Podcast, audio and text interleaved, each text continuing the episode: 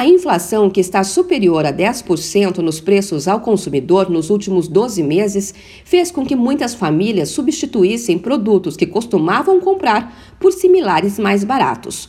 Um exemplo é a troca de carne bovina por frango e ovos. Esse é um dos dados apresentados pela Abras, a Associação Brasileira de Supermercados, que nesta quinta-feira divulgou dados do setor de junho e do primeiro semestre deste ano. Márcio Milan, vice-presidente da entidade, comentou o resultado. No primeiro semestre, aponta uma queda acentuada na carne bovina, com um aumento no, no, no suíno e também com aumento no frango. Então, essa troca que o consumidor faz nesse momento de inflação alta, procurando mais essas escolhas exatamente para aquilo que cabe aí dentro da sua nova renda. A Abras também divulgou os dados da variação de preços da cesta dos 35 produtos mais consumidos nos supermercados.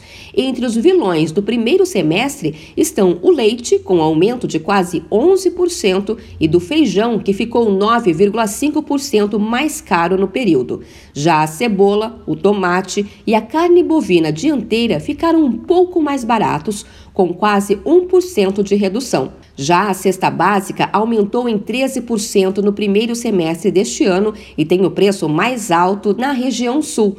878 reais.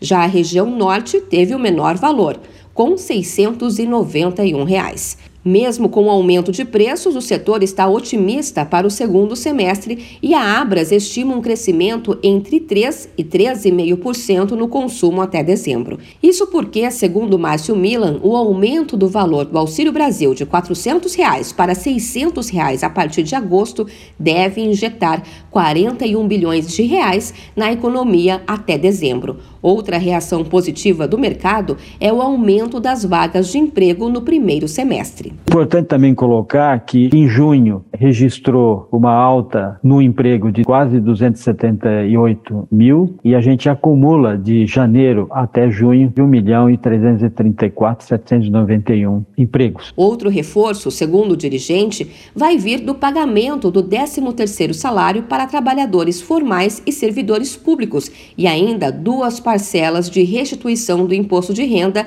em agosto e setembro. A Abras disse ainda que, apesar da alta dos preços, o consumo nos lares cresceu 6,3% de janeiro a junho deste ano, em comparação com o mesmo período de 2021. De São Paulo, Luciana Yuri.